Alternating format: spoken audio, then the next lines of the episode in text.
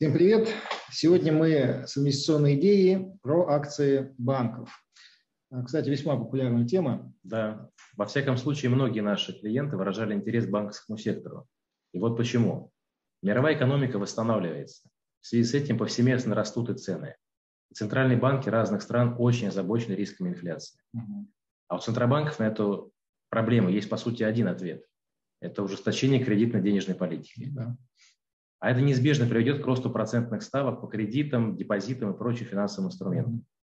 А от увеличения стоимости денег выиграет прежде всего банковский, банковский сектор. Да, логично.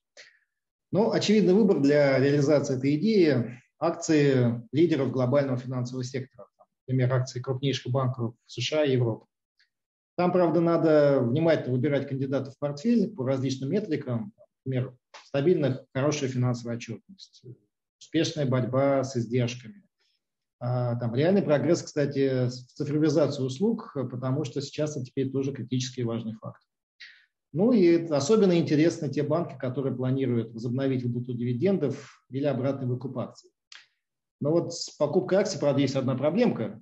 Да, бывает.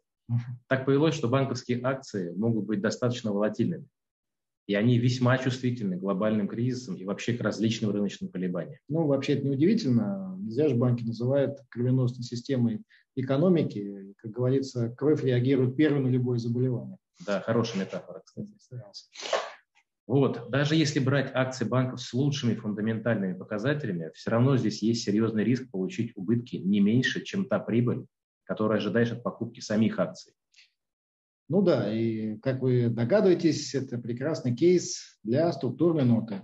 Э, инвестор вот в такие банковские акции может вместо ожидания прироста самих акций э, получать регулярный купон от структурной ноты на эти же акции. А, и, кстати, здесь может получиться нота весьма привлекательная по сочетанию дохода и защиты от убытка. Это верно. А, такая структурная нота, например, на три банковские акции способна дать купон до 8 или даже 9% годовых в долларах. И одновременно эта нота компенсирует риск падения акций предельно глубоким уровнем защитного барьера, к примеру, до 50%. Ну, да. Напомню, что держателю структурной ноты для получения купонного дохода и возврата номинала не нужен рост самих акций. Купоны будут выплачиваться, даже если акции сильно упадут от текущих уровней, например, до минус 30%. А для возврата номинала нужно всего лишь, чтобы к дате погашения акции не снизились более чем на 50%. Ну и поэтому наш совет – реализуйте вот такие интересные инвестиционные идеи с защитой от убытков.